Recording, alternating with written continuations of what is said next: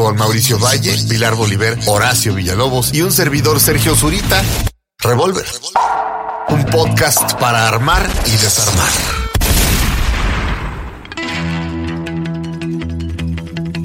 Hola, ¿qué tal? Bienvenidos al episodio número 14 de Revolver. Nos encontramos en esta dichosa mesa el señor Mauricio Valle, ¿cómo estás? Hola, ¿qué tal? Muy bien, muchas gracias. Qué gusto volverlos a ver. El señor DJ Suri, Sergio Zurita, ¿cómo estás? En el capítulo anterior de Revolver, Pilar Bolívar quedó en las manos del pingüino.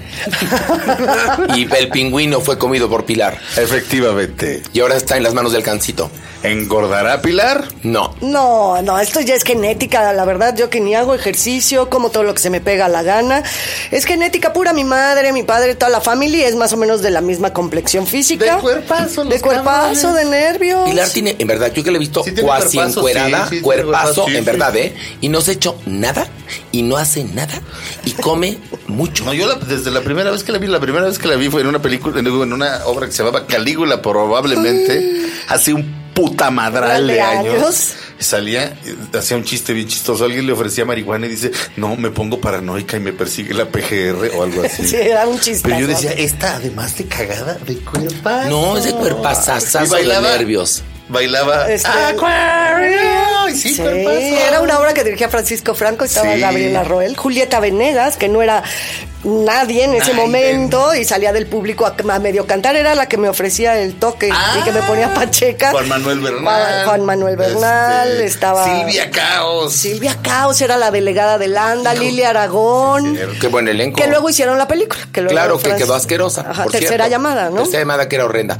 Y bueno. La obra era buena. Y Emilio Evergenji cuando todavía vivía. sí. Mira nada más qué buen elenco. Pues ni modo que muerto, ¿eh? Pues, Pero lo que sí, quiero bueno. decir- Lo que quiero decir es que Emilio Evergenji se drogaba y chupaba todo el puto día, todos los putos Se murió días, de eso, se durante murió. décadas y décadas y no le pasaba nada. Bueno, pues todo el mundo se muere. Y tenía sí. la voz cada vez más bonita, ¿te acuerdas? Porque Sí. si algo tenía bonito, Emilio, era, Era- la voz. sí, vocerrón. Vocerrón. Y bueno, eh, se le ocurrió a eh, el gran hermano de Estación Revolver hacer un sorteo. No un sorteo, fue un. ¿qué- ¿Qué fue lo que hizo el gran hermano de. Pues Estación hicimos un cuestionario, hicimos dos preguntas separadas entre ellas por dos semanas o tres. Y la primera descalificó a mucha gente. Y los que contestaron bien, les dimos follow. Y a esos tenían la oportunidad, únicamente esos tenían la oportunidad de contestar la segunda pregunta. Tuvimos dos ganadores, pero el ganador número uno este, vive en Canadá. Ajá. Entonces no podía venir. Entonces le dijimos que cuando viniera nos avisara. Pues sí. Y ahí tenía su lugar. Eric era el segundo ganador.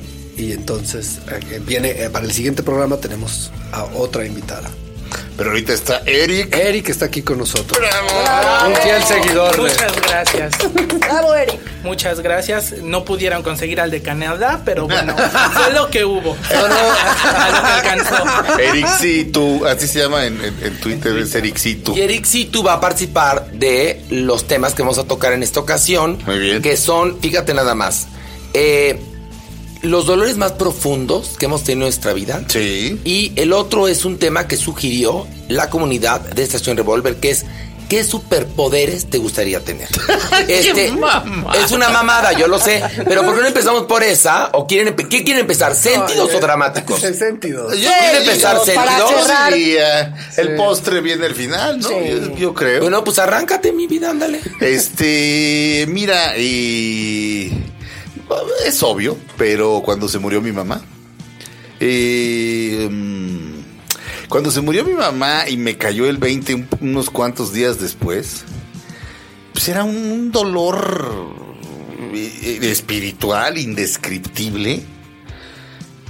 Bueno, no, sí descriptible. Cuando digo indescriptible quiero decir enorme, enorme, enorme.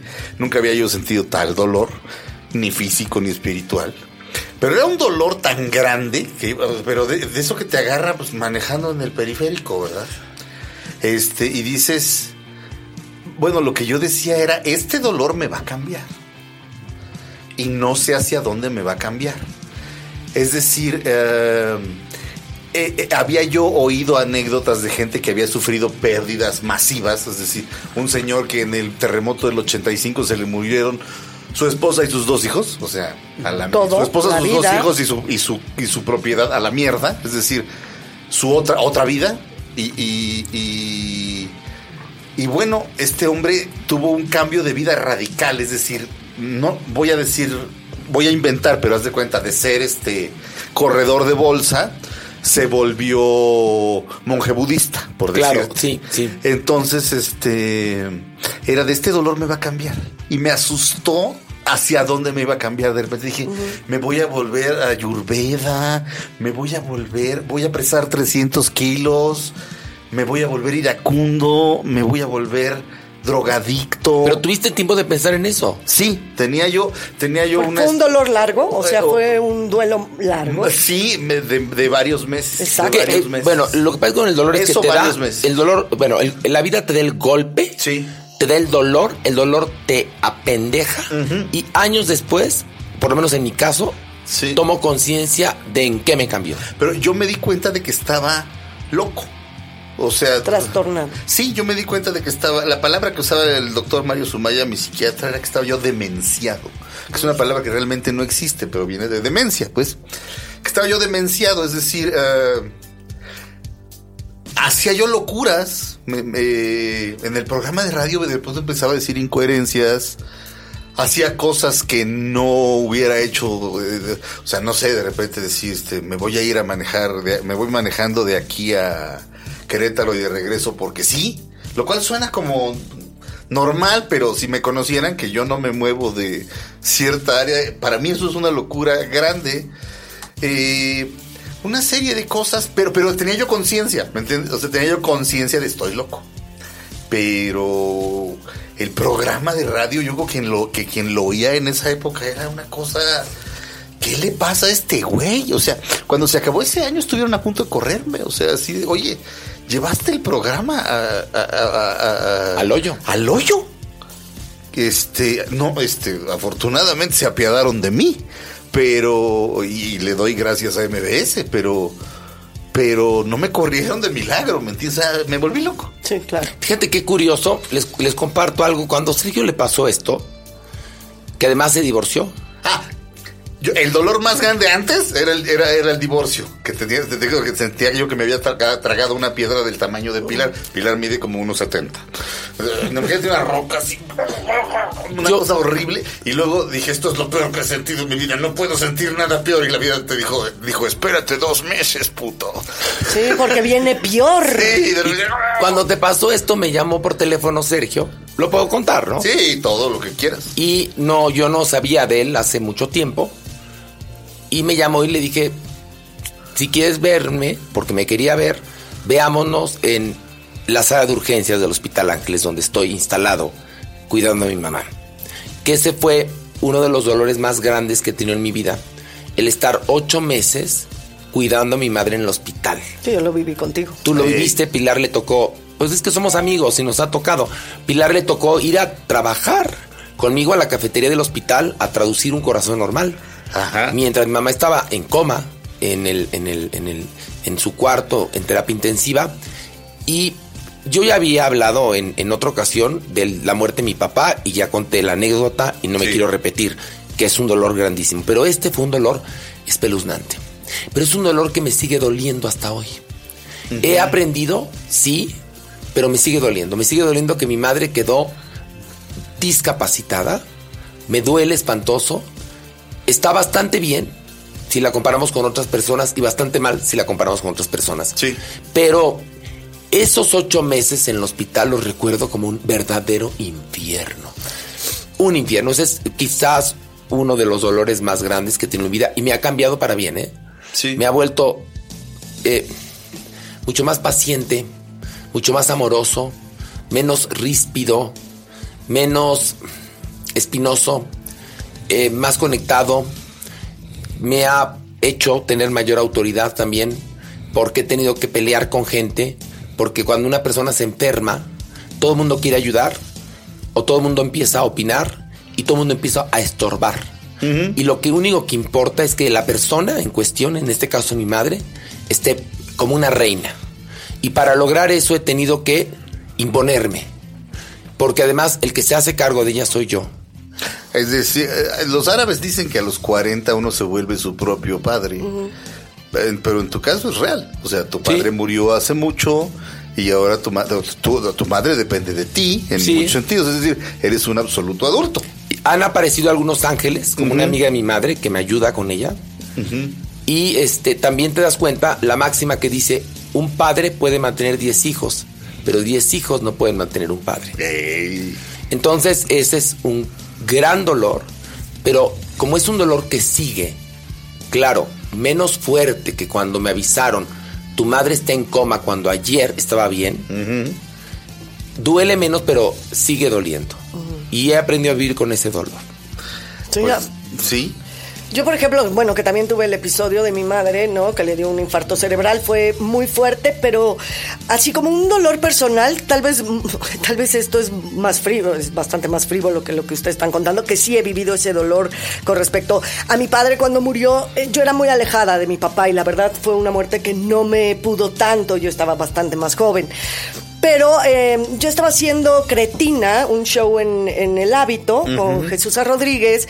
Era una parodia de estos talk shows tipo Cristi- Cristina y todos estos horrores. Laura ¿no? Bozo, todo Y era muy exitoso. Era muy, muy exitoso y acabábamos también de haber hecho La Doña y Lavero, ¿no? Entonces traíamos como un boom de shows muy padres. Llega un productor de lo que era Imevisión, porque todavía ni siquiera era Azteca, a, ver, a ver el show y le encanta mi actuación, le fascina el concepto, me llama, empezamos todo el equipo a hacer un programa de comedia, di- así que para mí era el sueño dorado en una, en un, en una Imevisión donde estaba el WIP, donde había estado el Wiri, Ausencio Cruz, Víctor Claro. Trujillo, donde había muy buena comedia y que se podía hablar y decir cosas.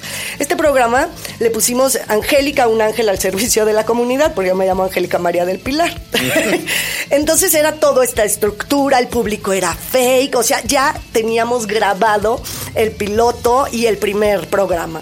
Estaba aceptado, era una gozada, era una diversión, estaba Diego Jauregui, La Pájara, o sea, era todo el elenco que trabajábamos en cabaret en esa época de la escuela de Jesús, ¿no? Como mil años de cárcel en ese elenco, Ajá, ¿eh? en ese- Pero con mucha risa. Mucha Sí. risa, pero mucha cárcel. Y este, y entonces estábamos, o sea, ya era la semana que seguía, salía al aire, o sea, ya estaba todo hecho y me habla el productor tres días antes de que saliera al aire. Yo estaba chava, también ho- hoy es otra experiencia, Sí, claro. ¿no? Estaba chava y me dice, se acaba de vender Imevisión a una cadena que se llama Azteca y no vamos. No saben el dolor que yo sentía porque sabía que era el parteaguas de mi carrera. O sea, era o el hacer, el volverme una Carol Burnett, era volverme una Gilda Radner en televisión, sabiendo el potencial de comedia que yo tengo, ¿no? Con este, mi programa. Tracy Ullman. Una Tracy Ullman, ¿no? Ya sabes. Y de repente cuando me dice que no, que no va porque acaban de vender, o sea, ya estaba todo, todo hecho para que saliera el programa. Empecé a arrancar las cortinas de mi casa, ¿no? Así, pero de, ah, era como una angustia porque sabía que era un parteaguas en mi vida, en mi carrera. Era, podía haber sido, ya sabes, una punta de lanza en la comedia como mujer en la televisión mexicana, que siempre ha sido mi sueño dorado. De hecho, mis- mi tesis, muchas cosas tienen siempre que ver con la comicidad de la televisión. Entonces, me sentí muy mal. Un- un- me habla un por teléfono un amigo, le digo, llévame con mi mamá, llévame a, a la Jusco, que mi mamá vivía en la Jusco, llévame a la, quiero estar con mi mamá. Estaba yo destrozada por dentro, no, no, no lo podía yo creer. Y vamos subiendo a la Jusco y mi mamá vivía después de los arenales. Entonces le digo, párate. Estábamos en los arenales, digo, párate. Me subo corriendo, es como película. Me subo corriendo el arenal y empiezo a me caigo así de arriba hacia abajo, obviamente, a dar vueltas, gritando, llorando con toda la tierra en, en la boca, en el cuerpo. En, en grito existencial, ¿no? Hasta que ya me lleva este amigo con mi mamá, me quedo dos días con ella, ya sabes que te pone la frazada, te da el té, te cuida. Yo sabía que era un parteaguas en mi vida el que no se hubiera hecho ese programa. Es que, mira- Y ese fue un dolor, digo, no es tan fuerte como la pérdida de una madre, como eso, pero sí es, lo recuerdo como algo que me que me dolió en lo más profundo del alma. Ya luego sé que puedes hacer un millón de pilotos y no van a saber salir. No, pero, hoy- por el- hoy, hoy por hoy, eres una actriz muy reconocida y una comediante impecable y actualmente trabajas, fíjate, en lo que era Imevisión y triunfas. Sí, pero en ese momento yo sabía, yo sabía perfectamente que era un parteaguas. Pero o no sea, crees que vienen cosas mejores en ese momento. Pero aprendí muchísimo. ¿Por qué? Porque me centró a lo que yo soy hoy por hoy. Ese evento tan doloroso en su momento Sí. me centró a saber qué es para mí el éxito, qué es para mí la fama y qué es lo que quiero en mi carrera. Pero qué bueno que, que mencionas algo así. Digo, por supuesto que no es una pérdida del nivel de perder un ser No, querido. no, por eso les dije, Ni no es, este.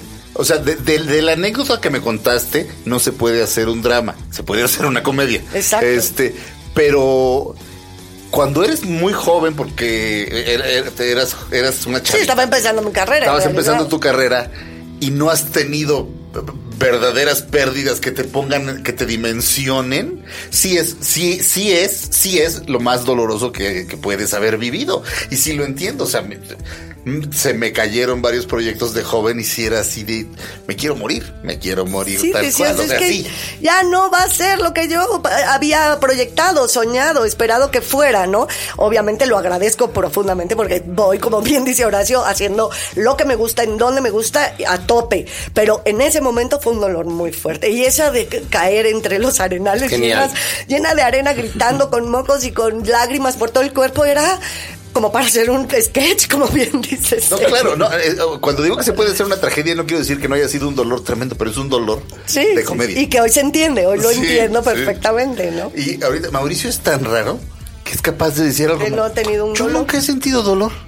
¿Cómo Mauricio? No, bueno, una vez me pegué en el dedo gordo del pie con la cama y, y- y creo que eso es el dolor. A ver, Porque Ya Mauricio. ves que Mauricio es muy raro. Mauricio. ¿Ves que la no, vez pasada estábamos hablando es de placeres raro. culpables y dijo, no, No, yo pues yo no no tengo placeres Porque no me culpables? culpa. Exacto. Exacto, ¿De pornografía? No, yo no veo pornografía. Sí, sea, ¿Qué es la chaqueta? no, tampoco te sé. No. No, te sé. ¿Qué es un meco? No, no es cierto. A ver, ándale. No, eh, fíjate que es muy interesante porque con respecto a las muertes, creo que el dolor más, o sea, más profundo con respecto a las muertes no fue un dolor, fue un desequilibrio. Porque creo que como dolor fue el proceso que viví con mi papá. O sea, el vivir con el proceso del hospital y eso es, es lo más desgastante que hay. Cuando, cuando muere, ya, está, ya estaba muerto, ¿sabes? O sea, ya, ya, ya habías pasado todos estos años en un luto, básicamente. Y te entumes y, y sientes cómo se pierde una parte de ti, tu cuerpo está devastado. Pero pero, pero, pero hay una sanación rápida porque ya, ya, ya habías perdido a esa, a esa persona en tres años, ¿no? A lo largo de tres años. Pero sin embargo, creo que, que la muerte de, de Héctor, de mi amigo, ha sido la muerte que más me ha, me ha desbalanceado psicológicamente. De Héctor y- Arredondo. Es que no sé. No, es una. Oh. Pero X, o sea, Ok. O sea, no, no, o sea, De un amigo sí es muy una querido. persona como medio conocida, pero no, no, hace, no hace ningún sentido en la historia. Bueno, pero como por- no, que, Él- no, él- él no que me cuentes todo el chisme, pero sí como ponerme muere- en contexto en cuántos años tenías tú. Yo tenía, Hace poco, yo ¿no? tenía Esto no fue hace 40 y- tanto. 41 o 40. Fue hace muy yo tenía poco. cua- ¿Qué? yo- no, yo tenía como 39. Sí. porque Ajá. él tenía como 43. No, como 43, 44. Pero entonces él le detectan cáncer en el páncreas. Y a los tres meses fulminante, ¿no? Sí, ya sé quién es. Pero sí. la situación ahí es que, aparte de estar con él, o sea, él y yo estábamos medio distanciados, al final estuvimos juntos. No sé qué fue que, o sea, activó todos mis demonios. Mi mayor problema en la vida es que si tú me cuentas una enfermedad, es muy probable que mañana yo sienta que la tengo. Ajá. Entonces, Sí, eso sí hay que platicarlo algún día, ¿verdad? Lo que me pasó ahí es que verlo y verlo morir, cuando murió yo no estaba en México, estaba en un festival presentando a Dariela y todo, activó todos esos infiernos.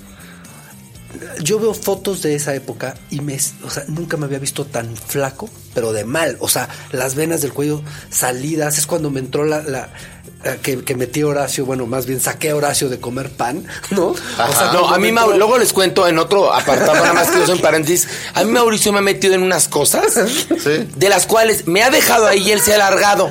Qué bueno que no eres del Nexium, porque ya estaría yo marcado, fíjate. Son la comezón con las ganas de No, rascarse. pero a mí me entró ahí paranoia con la alimentación, paranoia con todo. Yo estaba enfermo del estómago, yo tenía cáncer y ya me iba a morir y me empecé a ir a doctores, pero estaba, estaba afectado. O sea, la muerte de Héctor evidentemente era importante, pero lo que afectó en mí, y es muy extraño, o sea, porque se han muerto muchos amigos, como lo he mencionado, pero esa muerte en particular fue algo que me desbalanceó. ¿Y ya sabes por tiempo. qué? ¿Sabes? ¿Entiendes por qué? Este, no, no logro entenderlo. O sea, creo que fue como esta sensación de ver que alguien se puede ir en tres meses y deteriorarse y muy, mal, o sea, y sin saber, ¿sabes? O sea, hace tres meses estaba teniendo una vida absolutamente regular. O sea, creo que es muy diferente al accidente, ¿no? El accidente todos estamos conscientes de que puede pasar, pum, se acaba, adiós. Y, y esto, o sea, saber que tu cuerpo te puede llevar ahí, saber que tú puedes No. pensar que todo está bien y en, en dos semanas te empiezas a consumir por dentro, pensar que tú puedes pensar que todo está perfecto y de pronto te detectan una metástasis en tantos órganos y todo. Eh, no sé. O sea, te hizo pensar En la vida. en la brevedad de la vida. O en el dolor que puede uno padecer. así como yo lo digo, a mí la muerte no me espanta, me espanta mucho el deterioro. Ay, a mí también. El deterioro. O sea, creo que a mí lo que más me espantó es ver eso. Eso nunca lo había visto. Y más que O esa sea, enfermedad y era es- joven, o sea, no con mi, con mi padre fue un mismo, un deterioro igual más cabrón. Pero aquí como verlo así de frente. Pero además, el, el cáncer hijas, este sí. de páncreas, él pensó al principio que tenía gastritis. Ajá. Y estaba haciendo novela. Y, Y estaba en una telenovela. decía, no, no pasa nada. Y entonces, no pasa nada". gastritis, tómate un Melox. Y resulta que tenía un cáncer de páncreas, que es un, bueno, las, esas enfermedades que te van deteriorando No son sales, horrendas. no sales. Y, este, Y dolorosísimo, y dolorosísimas. por lo que Mauricio Oye, pero Mauricio, fíjate, cómo este programa es una catarsis para nosotros. No, pero- Yo pero sabía que esa- te había dolido, pero no tanto. Es que es una cosa muy chistosa porque es me, me- me hizo mucha referencia a lo que dijo Sergio, porque es el dolor.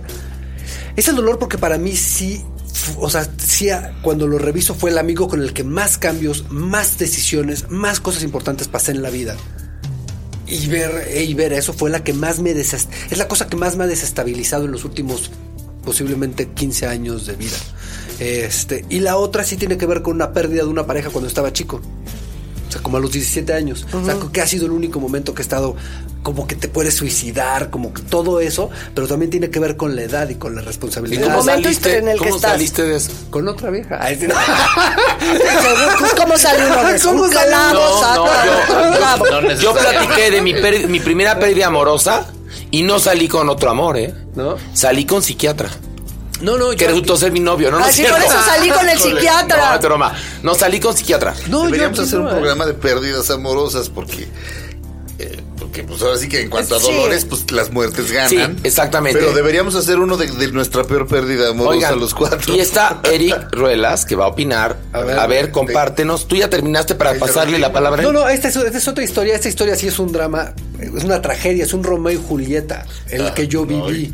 O sea, de que me mandaron a investigar los papás, de que los Las papás decían familias. que, que yo vendía drogas, entonces no la dejaban verme. Este, mis- las familias Así se, pelearon de, deman- de demanda, así de no los vamos a demandar. No, no, pues nosotros no los hacemos responsables. A ella. ¿Pero qué edad tenías? 16, 17 Ah, años. y ella Montesco también. contra. Capuleto. A ella la mandan a vivir a Nueva York. Nos, nos seguíamos buscando. Hubo un tiempo que uno, uno, uno de mis mejores amigos tenía que irla a recoger a su casa para que saliéramos. Este. Fue una Y a los relación que 17 duró- años, qué fuerte. Que duró muchos años, a pie- así a escondidas, duró dos años más. Luego ya se quedó un tiempo en Nueva York y ahí perdimos contacto. Y luego cuando regresó, este, como que intentamos que pasara algo, pero ya la vida ya nos había. Mira, separado. Luis Ernesto Cano, que en paz descanse, me dijo: Mira, tengo un hijo que está saliendo con una niña. Hay problemas entre, digamos, ya no me acuerdo si los papás de, las ni- de la niña no querían que el hijo de Luis Ernesto saliera con, con- con ella, no sé. Me dijo, vamos a hacer todo para que fluya ese romance. ¿Por qué? Porque Romeo y Julieta triunfaron porque hubo oposición. Entonces, la gente se acaba hartando una de la otra. Ay, a esa edad más. Dejémonos Claro. que se harten unos de los otros. Receta para los papás que nos oyen, que tienen mijitos adolescentes que, claro. que están obsesionados por una persona. Déjenlos. Sí, el problema no era de Romeo y Julieta, era de las familias en realidad, que esa es la gran tesis de Shakespeare, no el amor de Pero yo creo que niños. pondría esos dos, porque cuando muere mi abuela, que es la, ma- de la, la persona posiblemente más importante de mi vida, hubo algo totalmente diferente. O sea, más allá del dolor. O sea, se volvió como, ¿Luminoso? como una expansión en mi vida, ¿sabes? ¿Cómo que una expansión? O sea, como si estuviera presente en todos lados. A Sí, como si- algo luminoso que a está rodeando de- tu vida. Del dolor, ya, ya ella había acabado su proceso, ya estaba muy grande. Entonces, evidentemente, sí me dolió. Pero fue muy chistoso. Cuando se, se murió, yo estaba en farándula. Yo lo sé. Estábamos grabando. Cuando yo salí de farándula y agarré el coche, Hace súper poco. todo se había visto diferente. ¿Sabes? O sea, era como si. Ya, había un color diferente en el espacio. Ahora, como si él estuviera ahí. Yo nunca te vi, porque eres una persona Por ejemplo, de, de los. Muy rara. A ver, hay una cosa muy clara. Ahorita Eric va a hablar. Pero vienes de invitado, no lo olvides. No, no es cierto, ahí te va. No. Pero antes, Zoom Cola patrocina este momento. Ahí está. muy es. bien. A ver, les platico algo. Yo los conozco a todos muy bien. A todos muy bien, aunque, aunque no lo crean. Y ustedes me conocen muy bien. Pero yo los he visto rotos, rotos a Pilar y a ti, Sergio, varias veces. A Mauricio nunca lo he visto roto. yo el día de la abuela. El Es día de la abuela te vi roto por primera vez. Sí. El día- el día de te la cuesta abuela. trabajo El día de la muerte de la abuela que No. fue hace muy poco, en realidad. Creo que me romperían, o sea, creo que no me rompen las mismas cosas que a la gente. O sea, me- no, ni siquiera voy a decir que me rompería porque no quiero ni mencionar en la vida. No, pues pero no, hay ni lo cosas digas. Que sí me, que sí me romperían. No, no, yo lo sé, pero- claras, pero- pero este, pero, pero es que esto, o sea, no- la muerte no me rompería. Es que, por ejemplo, no, pero, pero, a lo mejor no expresé No, bien. anímicamente, o sea, en tu semblante, en tu forma de Ah, estar. ya. Sí, me, me parece que yo, por ejemplo, ante un problema, el, o el que yo creo que es un problema, estoy más alterado, Ya, estoy más ya, ya, ya nervioso, ya estoy, hablo más rápido, no sé, Sergio lo veo que mira de cierta manera, que es- está más irritable, que es un poco menos paciente. Pilar, la noto que, se- que se, que se puede, puede ponerse a llorar de un momento a otro. Yo en ti creo que hay como mayor entereza, podría llamarse, o mayor capacidad para poder Procesar. fluir, Hay un temple ahí. o un temple muy raro, porque yo Hay sé que tú me quieres. Un entrenamiento, tengo un entrenamiento. Sé que tú me quieres y nunca me lo has dicho, pero me lo has demostrado. Es decir, Mauricio, ustedes nos queremos los cuatro. Sí. Y bueno, de alguna manera yo fui quien los juntó, aunque fue la idea de Mauricio. Pero yo con cada uno tengo una historia. Tú eres como el hilo conductor en ese sentido. Pero- que nos conozcamos. Yo sé, por ejemplo, que Mauricio me quiere y yo lo quiero muchísimo. Yo sé que tú me quieres y yo te quiero. Sí. Y tú también, Pilar. Pero quizás nosotros no lo hemos dicho. Mauricio me lo ha demostrado. Y, y lo cual está bien porque cada quien tiene su manera, ¿no? Ha habido gente que me ha dicho que me quiere mucho y en verdad no me quiere nada. Lo que pasa es que Mauricio, yo creo que sería buen jugador de póker. O sea, es- nunca sabes si está de malas o de buenas. Nunca sabes. O sea, yo siempre. Sería buen prostituto, por, Por ejemplo. Yo, te- yo tengo una teoría con respecto a eso, que la aplico, es de las teorías que más aplico. Ajá. Nadie, nadie, absolutamente nadie es responsable en este mundo de lo que me está pasando a mí y de mis demonios y de mis infiernos. O sea, mi comportamiento no debe de verse nunca alterado alrededor de, o sea, con respecto a la gente. O sea, Pero si- ese es un temple muy especial, porque la verdad, por ejemplo, No yo sí creo en, la- en los amigos, o sea, que de repente me puedo tronar, o sea, sí sé que es algo personal y que me está afectando a mí, pero Horacio, sorry, échame, échame hombro, échame oído, o sea, si lo, si lo suelto, si lo, lo expando, ¿no? Yo, yo a veces cuentas. necesito eh, sentarme con alguien inteligente a decirle, a ver, yo tengo este problema. Y entonces esa persona inteligente me da algo que por lo menos me hace pararme desde otro lado de la habitación y ver el problema con mayor facilidad y con menos dificultades. A mí me pasa eso. Pero eres muy templado, Mau. En ese sentido es como algo muy personal que sabes manejar, ¿no? Porque Pero- es cierto, yo nada más te he visto una vez con lágrimas de- demudado el rostro cuando llegaste a la junta, que te lo acababan de decir en el periférico, lo de tu abuela. Sí, sí. Pero también le pasa que cuando, me imagino, estás con algún asunto, salen dardos por tu boca. También te pasa que hay algo que te, te descoloca. Y, y entonces como que te tranquilizas y te quedas con tu cara. No, no, soy, o sea, ese- eso es evidente. O sea, tra- o sea, sí es una cosa de entrenamiento. O sea, trato de no dañar a alguien por yo estar dañado. O sea, sí es una cosa de mal humor, muerte, tristeza, depresión. O sea, yo no quiero permear a nadie de todo eso. O sea, yo soy yo y mis circunstancias. Y de pronto me pasa que le cuento a alguien y digo, ¿para qué chingados le conté? Porque ni siquiera entiende bien cómo me rebotan estas cosas en la cabeza y lo que me está diciendo me vale tres carajos. Entonces, ¿para qué cuento eso? Te ves así de, mira, se murió mi abuelita, pero ya pasó eso, nada más, es eso. Ajá. ¿Sabes? Oigan, maldito periférico, ¿eh? Perdón que se los diga. Zurita ahorita en un momento dijo, es que yendo en el periférico vas El con el, dolor. con el dolor. Es que es muy largo. Otra vez el periférico, ¿no? Y yo aquí lo apunté, miren, periférico, porque también cuando me entero de lo de mi madre, yo voy en el periférico y siento que, se, me- que me salgo en el segundo piso, siento que me puedo morir allá arriba. O sea, pinche periférico es el lugar de la noticia y sobre todo el Seconflor. Eric, Sí, Eric, flor. Eric Ruelas, que Venga, está aquí, compártenos, ¡Híjole! por ¿A favor, eso lo invitamos?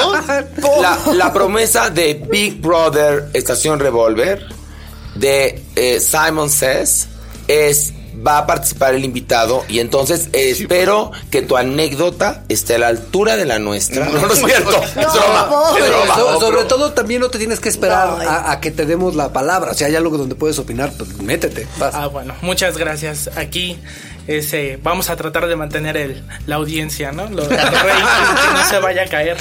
La pérdida más grande que yo he tenido podría ser, para que la gente pudiera sentirse un poco más identificada, sería en un trabajo.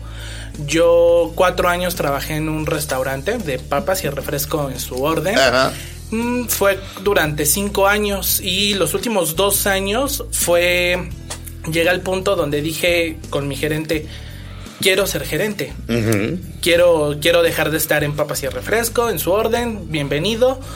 Qué tengo que hacer pues tienes que hacer esto esto esto esto. Y yo creo que me chingué como los el último año y medio que estuve ahí trabajando de ser el brazo derecho del gerente. Yo te ayudo que corte de caja, que los cajeros, que tienes que cerrar la tienda, las ventas, todo esto.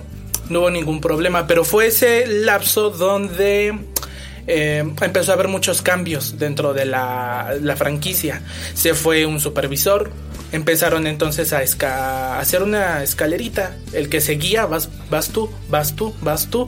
Y empezaron a subir mucho gerente. Es que necesitamos gerentes, necesitamos gerentes, necesitamos gerentes porque se nos están yendo. ¿Qué pasa en este tipo de empresas que cuando ya tienes la experiencia, eres supervisor, tú nada más estás checando que la tienda no se te caiga, pues ya tienes la experiencia. Lo único que lo único que hacían es ya me voy, abro mi local y ya yo respondo por mi tienda, no tengo que darle cuentas a, a otra persona, porque aunque son supervisores, ellos siguen dando cuentas a alguien que está más arriba. Entonces, eh, yo vi que pasó un año y no pasaba nada, y no pasaba nada, y no pasaba nada. Y un gerente llega, un gerente general, y nos dice a mí y a otro compañero, saben que ustedes dos van a, van a competir de alguna forma, a ver quién de los dos es más apto para el puesto, porque están subiendo mucho gerente a lo güey. Y mucho gerente yo le estoy dando la oportunidad y a los tres meses que ya tiene el cargo, se va y busca un mejor trabajo, que desde luego es muy fácil, porque pones en el currículum soy gerente general o fui gerente este en primer grado, ¿no? Por decir algo. Y me dice, van a competir los dos. Ya nos tienes a los dos. En chinga a ver quién hacía esto, quién hacía el otro. Yo nunca lo vi con una co- como una competencia. Al principio sí, pero cuando pasaron seis meses, dije, ¿qué está pasando aquí? A mí ya no me importa. Yo lo que quiero es a ver quién de los dos va, va a subir, que se vea un, este, un resultado. Y así me aventé un año y medio. Hasta que yo decido, eh, tuve un, un altercado con un cliente. Eh, yo me porté muy mal con ese cliente y ese fue el primer foco rojo de decir, yo ya no sirvo para este trabajo. Yo en ese tiempo tenía 22 años y dije, no, 22 años y sigo detrás de un mostrador papas y refresco, ¿no? ¿Cómo? Y esta, nunca se me, olvida, se me va a olvidar que esta mujer me dijo, si no te gusta tu trabajo, renuncia. No te lo digo para ofenderte ni nada, pero siempre que ve- siempre que vengo yo y me atiendes tú, lo haces con un con un con un desplante, con un aire de superioridad. Dice, si no te gusta tu trabajo, vete. Ese fue el primer foco rojo. Y yo hablo con este eh, gerente, no si te voy a dar la oportunidad, renuncia. Y llega otro gerente. Y para no alargar tanto, esta persona me dice, pues sabes que yo no puedo esperar más. A mí no me gusta que les hayan hecho esto porque no se trata de competir, se trata de que la tienda necesita. Estamos en un proceso donde todo el mundo se va. todo el mundo está jalando lo que puede y la, la tienda en este momento va a pasar por un cambio, porque también a nivel ventas está bajando, lo que sea. A mí no me gusta esto, así que yo decidí preguntar, sentarme con los gerentes que están en este momento y, y decidieron que tú no vas. ¿Y entonces qué pasó? En ese momento, ¿qué sentiste? Fue en un principio lo que él me dice es este yo le pregunto que qué tengo que hacer. No dice, es que ahorita yo a ti no te puedo me- no me dieron de ti ninguna referencia, no tengo nada de ti. Yo pedí básicamente un nombre al azar y no fue el tuyo. Entonces, en ese momento llega la frustración. Me empecé a frustrar. Me pasó un poco similar a lo de Pilar. Que yo ya me hacía con uniforme, la chingada, con beneficios. Y no, no vas. Entonces, en ese momento. ¿Te fuiste? Me fui, en ese momento renuncié. En ese momento yo todavía eh, traté de canalizarlo, lo hablé con mis padres y mis padres muy directamente me dijeron, mándalos a la chingada, si tú ya no estás a gusto, vete, no pierdas más tiempo ahí. Yo todavía trato, y creo que aquí me identifico un poco más con Pilar, porque yo todavía voy, el día que yo renuncié fui con la idea de que me rogaran.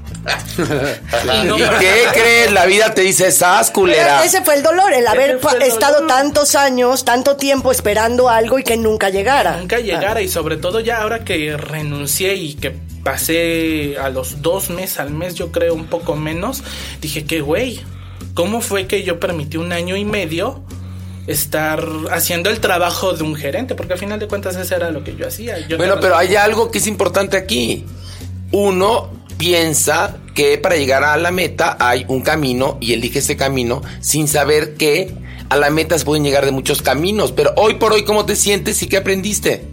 Pues ahora sí que cuando... No, pues ahora sí que de alguna manera lo que aprendí es... No son... Nadie es necesario, todos somos necesarios, más no indispensables.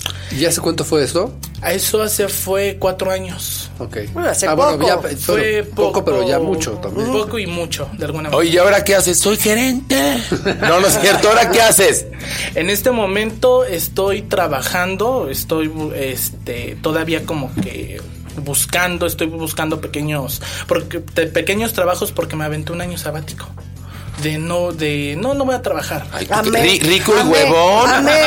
Tú rico y 26 huevón. años ya año sabático, no mames. Yo Oye, tengo ciruelos tantos y no, he tenido pero ni uno. Al, al final de, de cuenta pasa que cuando tú en el programa mencionas que tú en, en algún momento dijiste mi casa Televisa y todo eso, de alguna manera uno como radio escucha se identifica porque a lo mejor uno no dice mi casa Televisa, pero si llegas a un punto donde dices mi casa. ¿Crees que esa empresa es, esa te pones la camiseta de esa empresa y cuando hay una traición, tú, uno se siente muy afectado, ¿no? Bueno, pues eso me lleva a contarles a mí un gran dolor que tuve, que fue con mi casa Televisa. Genial.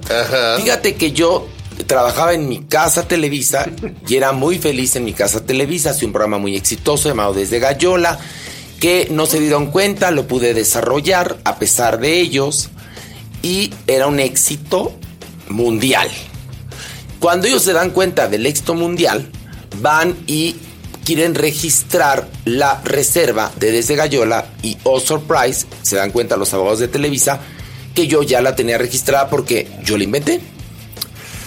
Entonces voy a entrar yo al aire porque era en vivo y me cita el productor en la oficina y me dice, ¿puedes firmar este contrato? Bueno, no, este papelito, sin importancia, nada más es para que Televisa, que ya sabe que tú tienes la reserva, eh, esté coordinada contigo para que no haya ningún problema legal. Le dije, déjame leerlo después del aire.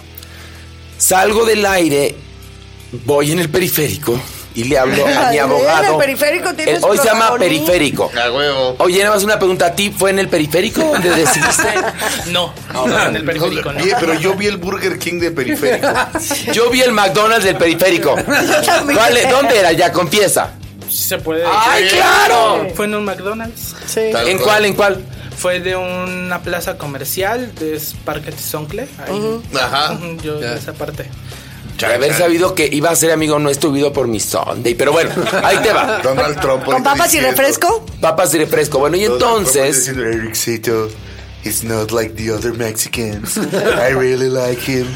Muy bonito. Bueno, y entonces reviso con mi abogado vía telefónica y luego lo veo.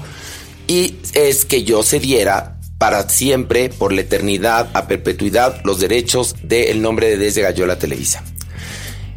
La historia es larga, eh, entramos en negociaciones, yo les decía, ¿por qué no? O sea, si ustedes están, son tan escrupulosos y el nombre es mío, hagamos un acuerdo donde ustedes saben que es mío, lo estamos usando y el día que yo me vaya, se va conmigo el nombre y si quieren repetir los programas, pagan por la repetición. Me regresaban el contrato con vicios ocultos, en lugar de I le ponían I-O, etcétera, ¿no? Gatada y media. Hasta que un día que estaba yo grabando, y llevábamos tres meses negociando eso y yo veía que me querían joder. Y que además habían registrado el título que habíamos inventado Mario Lafontaine y yo de Los horribles ochentas, los habían, lo habían registrado ellos, mi título, y habían sacado un disco de horribles ochentas que pretendían que yo lo presentara además. es decir, ya me estaban escupiendo, me estaban orinando y no iba a permitir que defecaran sobre mí. Es la verdad, hay un punto en el sí, cual sí, sí. la humedad empieza en tu casa y si te haces pendejo, al rato No, ocupa todo el techo y si te haces pendejo, te acaba, se te acaba cayendo el techo en la cabeza. Y si te sigues haciendo pendejo, te sale musgo por las orejas y líquenes y ya te vuelves parte de esa Exactamente. humedad. Entonces, ese, en ese momento estábamos grabando un sketch de Pita Amor, estábamos Carlos Rangel, etcétera, todo el equipo de Desde Gallola, y llevábamos dos horas intentando grabar un sketch que nomás no se podía por fallas técnicas, porque más el equipo que tenían ahí era muy pobre, no hay recursos o no había recursos, es decir, pagaban del culo, te trataban del culo y querían resultados de primer mundo. Y lo que a ellos les pareció sorprendente es que en el último espacio Televisa en el que yo estuve con mi programa y desde Gallola, se vaciaban todas las demás atracciones, o sea, la conferencia con el Televisa Espectáculos, la conferencia con noticieros, la conferencia con no sé qué, y todo el mundo se iba a verme a mí. Huevo. Ahí se dieron cuenta que el programa valía. Íbamos de gira y a la par iban otras celebridades haciendo sus giras y nos los chingábamos a todos. Entonces agarré y dije, nos vamos de aquí, agarren, agarren sus pelucas, agarremos nuestro vestuario porque era nuestro y nos vamos aquí. Y nos salimos y nos fuimos a un Starbucks, me acuerdo. ¿Y ahora qué, no? Entonces, este, me acuerdo que dije, esto no, no tiene vuelta de hoja. Le hablé a Ventaneando, le dije, pasó esto, hagan una entrevista. Le hablé a René Franco, que estábamos en la taquilla, le dije, esta es la información, te la paso. Y dije, this is the point of no return. Después vinieron traiciones espantosas por exmiembros de Desde Gallola. El, el- mismo este, equipo de Telehit, la misma Televisa me puso, me bloqueó, me bloqueó, me bloqueó, me bloqueó. Una puerta que se me abría me la cerraban. Es decir, me hicieron chingadera y media. Cuatro días después de que además me ofrecían proyectos en otros lados y misteriosamente se caían porque los hilos del poder son muy sólidos y muy ocultos, estaba yo en mi casa solo y estaba lloviendo. Y en eso sentí que la lluvia estaba más cerca de lo que normalmente se oye. Salgo a mi sala y estaba lloviendo dentro de mi sala. Se empezó a Yo filtrar el eso agua. como, o sea, Ay. Entonces dije, esto está de la chingada. O sea, renuncio a un... Yo renuncié a una exclusividad.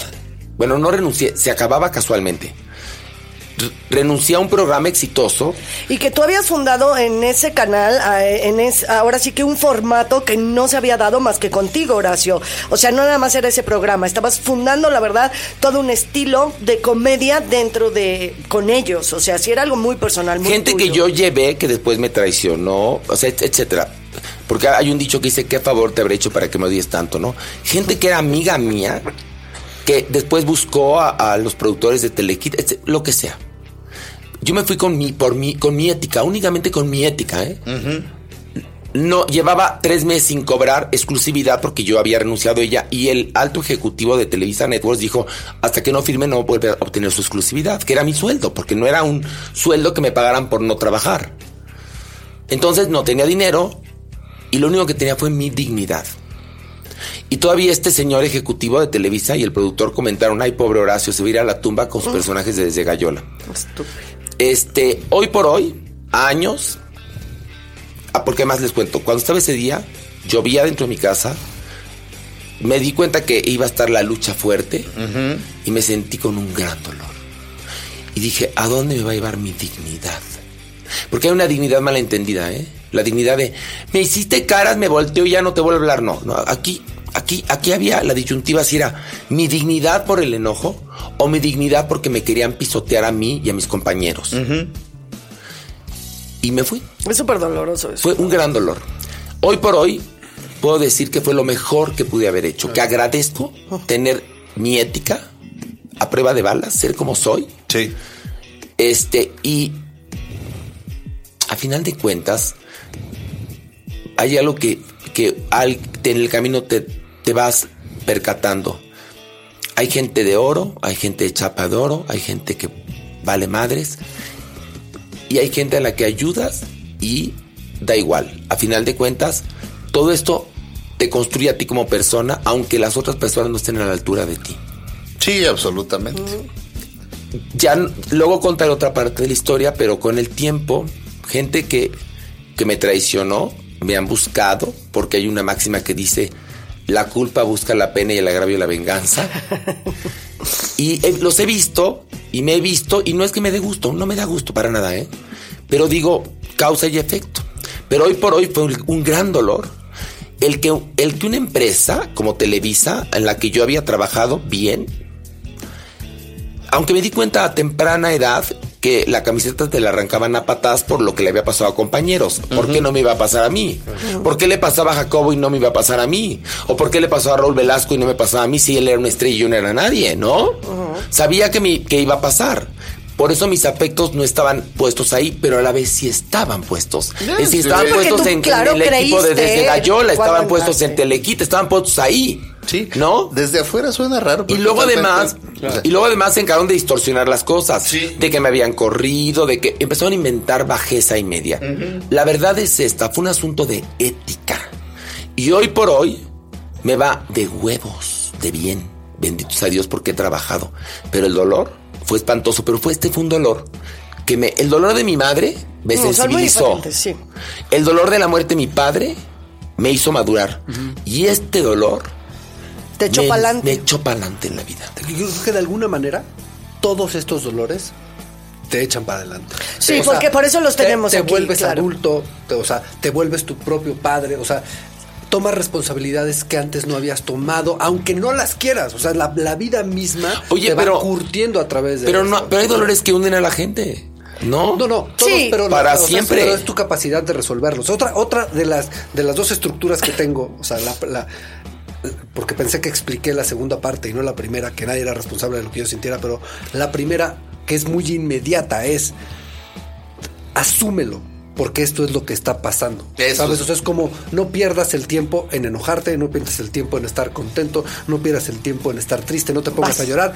Esto ya pasó, esto es lo que está pasando. ¿Para qué grito si esto ya pasó? ¿Cómo No, lo pero tienes que procesarlo, ¿eh? No, por Sí, eso porque estoy no diciendo, es o sea, pero, rápido. pero por eso, en lugar de ponerme a gritar, lo que digo, asúmelo. ¿Cómo se resuelve? Entonces Exacto. funciono mejor, porque si me pongo a gritar, ya estoy, a- ya, ya Pero, estás fuera de ti. pero para Si mí, si gritar me- a veces, en ese momento yo grité y fue parte del proceso, pero, o sea, ¿eh? pero, o sea, a lo que voy es que yo, en lugar de gritar, llorar, eh, pelearme, o sea, lo que hago es como un espacio en el que, ok, ya esto está pasando, ¿cómo resuelvo? ¿Cómo opero esto? Sí. Y así se va como ordenando y por eso no lo saco tanto, o sea, como... eh, eh, Estoy escribiendo un guion, que es mi siguiente película, que habla absolutamente de este proceso, que es como, es un guion es un viaje, de es una aventura, ¿no? Es, es personas encontrándose.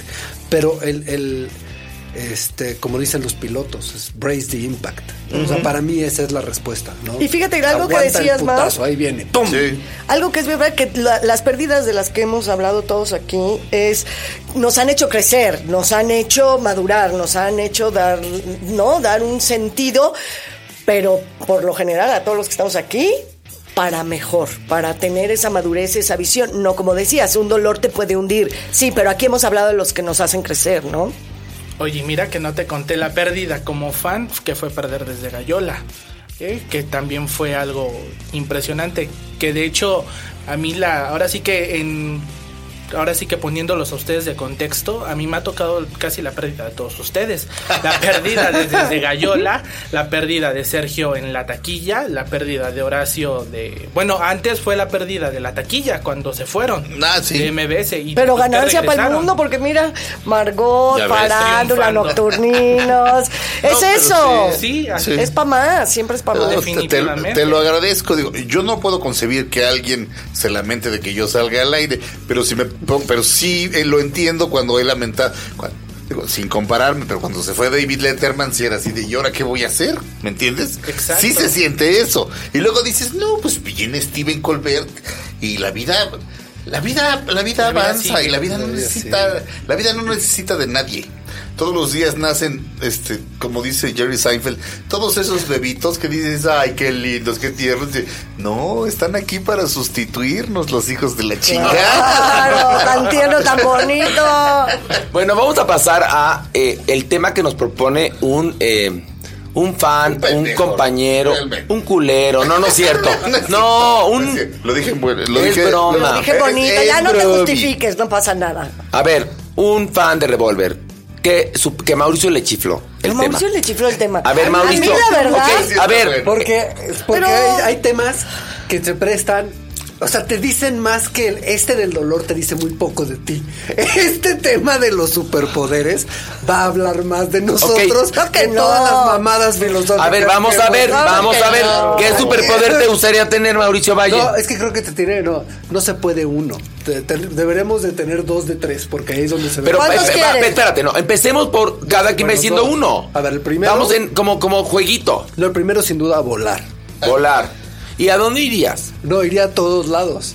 O sea, tú en chinga al súper volando. No sé, no, sí, sí, sí. A Nueva York No sé si volando. lo usaría para tanta banalidad, pero no, no lo usaría para salvar gente tampoco. yo en lugar de volar, Yo a mí a me gustaría tele- teletransportarme. Más que no volar. volar, sí. O sea, de como decir- Samantha en hechizada. Exacto, es decir, estoy ahorita aquí en la cabina de revólver y quiero estar en una barcaza en el río Nilo cruzando las pirámides de Egipto. ¡Ting! O sea, ya Es que a sabes. mí me gusta la velocidad. No, a mí me gusta el motos, estar gusta y no perder tiempo en la volada. La volada A mí, es ¿saben cool. cuál me gustaría?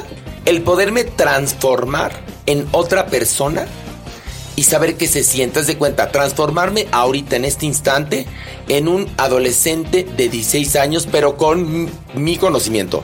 Transformarme en una mujer de 27 años. Transformarme en un ciudadano de África. O sea, pero así quiero convertirme en el señor perengano de China. Chas. Celi. Exacta. No, porque Celi. No, porque no, Celi- Celi adoptaba. Exacto, Celi que adoptaba por inseguridad. Aquí Perdía su hacerlo. personalidad. Sí, Para- aquí yo me gustaría hacer esto la para jugar, para vivir la experiencia y creo que sufriría mucho menos porque sabrías que Sabrías es cuándo correr de cada vida, ¿no? Sí. Oh, aquí está del culo, Sí. ya vámonos para A mí allá. me gustaría eso. A ti, DJ. Voy, les juro que esto es real. Salía del otro día, fui a ver. El templo un día. Exacto, casi. Fui a un concierto de John Prine el sábado. Y me sobraba un boleto. Y fui a la taquilla, este, a ver si alguien quería comprar mi boleto que me sobraba. Y de repente se me acerca un tipo que me cayó muy bien y me dice, ¿en cuánto lo estás dando? Entonces dije, a ver, déjame ver cuánto me costó, porque los compras con muchos meses de anticipación. Y de repente lo veo y le digo, ¿sabes qué? Toma Te lo regalo. te lo regalo, güey, feliz. Estábamos platicando, este, me invitó a todos los tragos, este, y saliendo me dice, ¿ya te vas a ir a dormir? Le digo, pues no. Me dice, "Pues, te voy a dar un antro poca madre. Casado que está esperando a que nazca su, su hijo en unos cuantos días, además, este. Y ahorita, y me cogió, no, No, no. Y ya tengo novio. Fuimos a un antro. Fuimos a un antro padrísimo que no tiene signos, no tiene señal afuera. Y en el centro de San Diego es precioso. No tiene así, así, no dice aquí hay un antro, solo el que No, sabe. entras y allá Pues adentro. entramos y era hacia abajo y era el primer mortuario de San Diego antes. Y una banda de blues tocando. Guau, Esos como de película, ¿no? Sí. Cuando ves una película y dices, qué buen, qué bien se la están pasando, Qué amiguitos. antrazo. Y entonces, pues ahí entrar y de repente las muchachas bonitas de California. ¿Las ¿no? muchachas? Exactamente. Era así como de. Están bien guapas todas, me las quiero coger a todas. Pero ¿cuál es repente- tu, tu superpoder? Perdón, Ay, perdón que haya hecho toda esta, todo esto. Pero Preámbulo. siempre- pero yo, ¿sabes qué hago los fines de semana? ¿Duerme? Duermo. Sí, yo lo Y sé. comes. Y, pero eh, esta vez recordé por qué. Porque si salgo, digamos en este plan como de vamos a tomarnos un trago donde, Dr. hay, Jekyll y Mr. Hyde. donde hay bonitas señoritas, no. Las veo y digo, me voy a ligar a una. Ya sé, me voy a ligar a esa. Solo necesito que se abra una oportunidad y de repente la oportunidad ocurre. Estaba, ya le había yo echado el ojo a una y un pendejo le dice, oye, no me dejas ver al grupo, quítate. Y era así de, están mejores las nalgas de ella que el grupo. El grupo suena bien, pero están horribles. Eres un pendejo. Y la chava se acerca a mí, me queda aquí. Y yo le pude haber Ay, dicho, ay. ¿Qué le dijiste? nada. Entonces, super, tu Entonces, mi- superpoder. yo quisiera, mi superpoder, poder ligarme a la vieja que yo quiera. Eso. Lo más buga. Cuando yo quiera. Es lo más buga que he oído en esta Eh, cabina. Perdón, perdón, por eso hice toda esa introducción. No, pero estoy de acuerdo. Es Está real, es padrísimo. un- soy una mierda, es ridículo. Es de película de adolescentes de un güey que inventa De un porquis. anillo para poder ligar y luego este ya nos eso le genera algo di- difícil. Tendrías a Faye aquí. Ah, güey, ver aquí. mira. No, ya me hubiera cansado de Faye probablemente. Claro. Bueno, pero Exacto. mi superpoder sería mm, poder leer los pensamientos de las personas. ¡Ay, qué ¿Cuánta gente miedo! tóxica?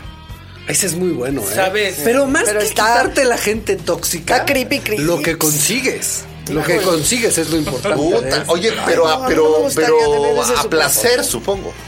Porque en Si algún- no, que tortura. No, siempre, siempre. No, no, No. no, no. Tienes que comprar. Ya, ya Ah, viste que tienes- siempre tienes estoy- que comprar. Yo golpeo cuando Eh, te- ya, Está bien, está bien, está bien, está bien. Yo el otro día me Claro. enojé con Mauricio. No me enojé, pero como me manotea, Como yo no estoy acostumbrada a que me manoteen. no, no, no, no, Cuando no me tienes un superpoder, tienes que aceptar Lo- todos, lo malo. todo lo bueno y lo malo. Entonces aquí se- estarías Pero viendo a la, a la quien te gusta Me y vuelvo estar loca. mira este pendejo y tú así, no, no, tienes que hasta eso. Oías No, no. Lo compras con todo, por eso Yo me vuelvo loca de saber lo que está pensando la gente. Me suicidó y qué horror. Y imagínate, no, no, no, no, no. no. Sí Pero sí me gustaría. oír, tener un oído súper espectacular. O Biónico. sea, Ah, sí, eso súper biónico.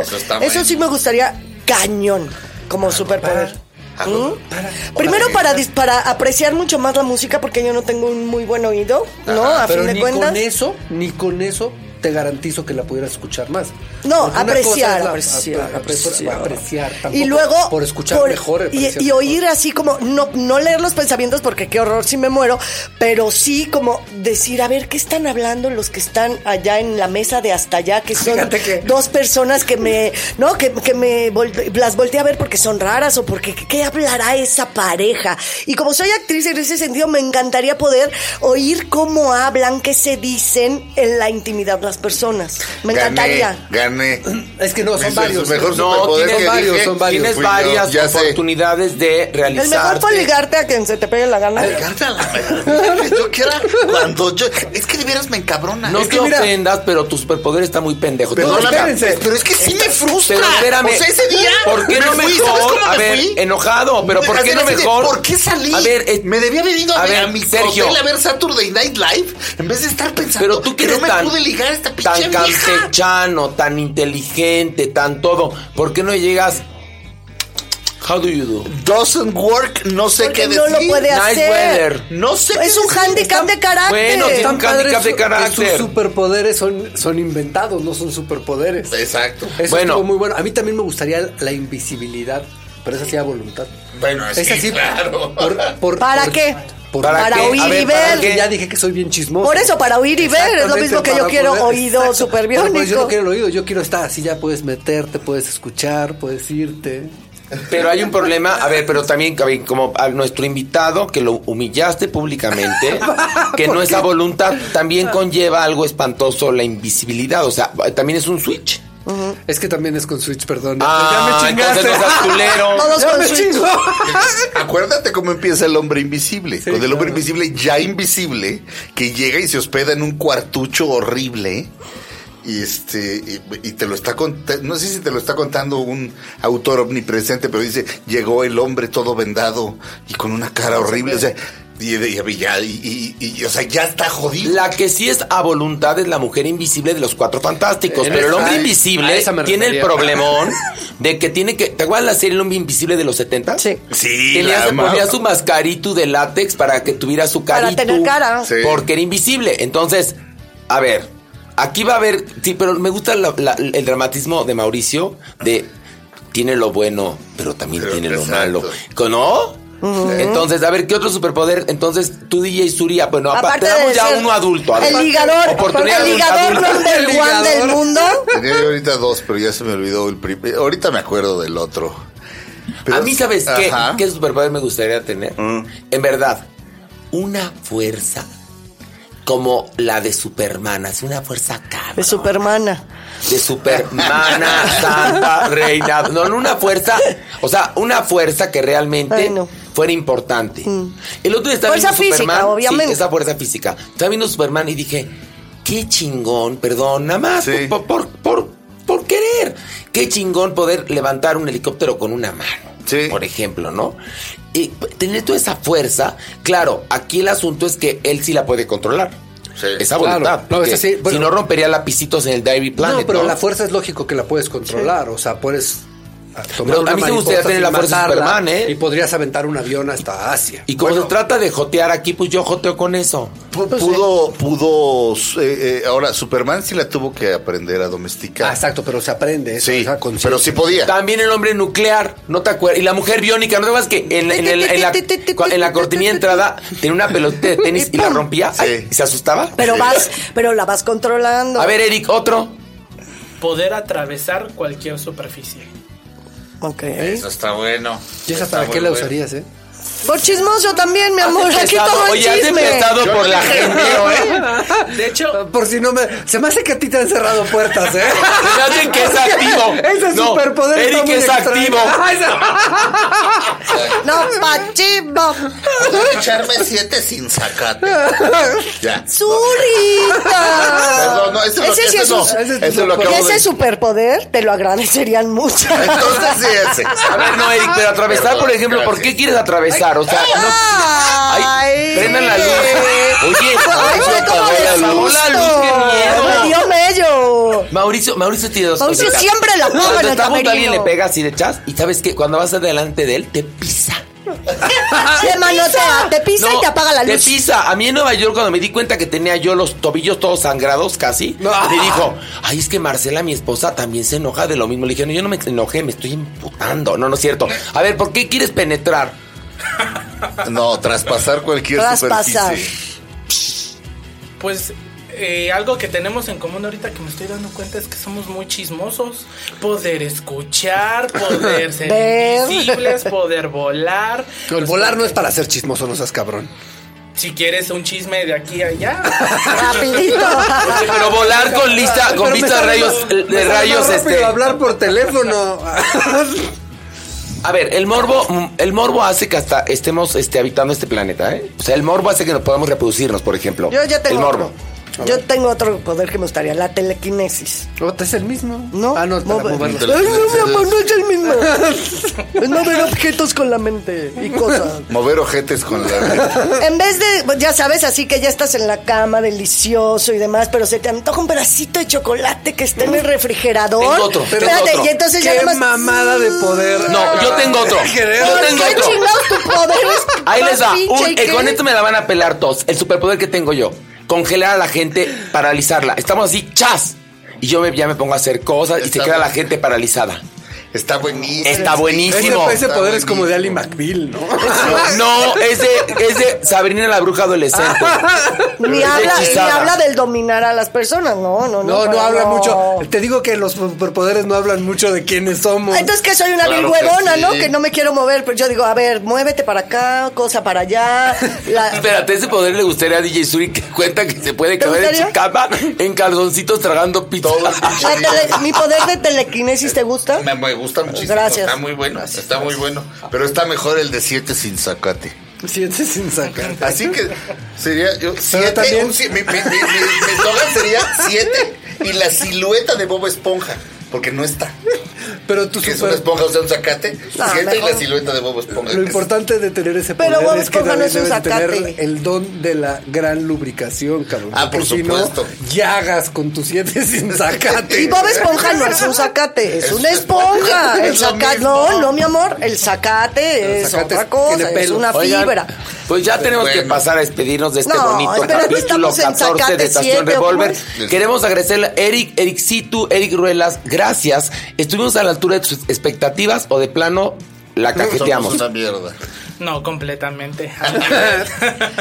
completamente al nivel y sobre todo darles las gracias por el tiempo que invierten para que podamos tener este tipo de plataformas que Revolver, Dispara Margot y Farándula pues son programas, pero ya el hecho de hacer un podcast que vengan y que inviertan el tiempo para cierto, para nosotros que somos el público, como ha dicho Horacio, la comunidad, de verdad, eso, eso se agradece mucho. En algún momento Horacio lo dijo, que no hay nada más valioso que el tiempo y que ustedes inviertan ese tiempo en nosotros, poco o mucho, de verdad se agradece. Ah, Gracias. Muchas gracias. Bravo.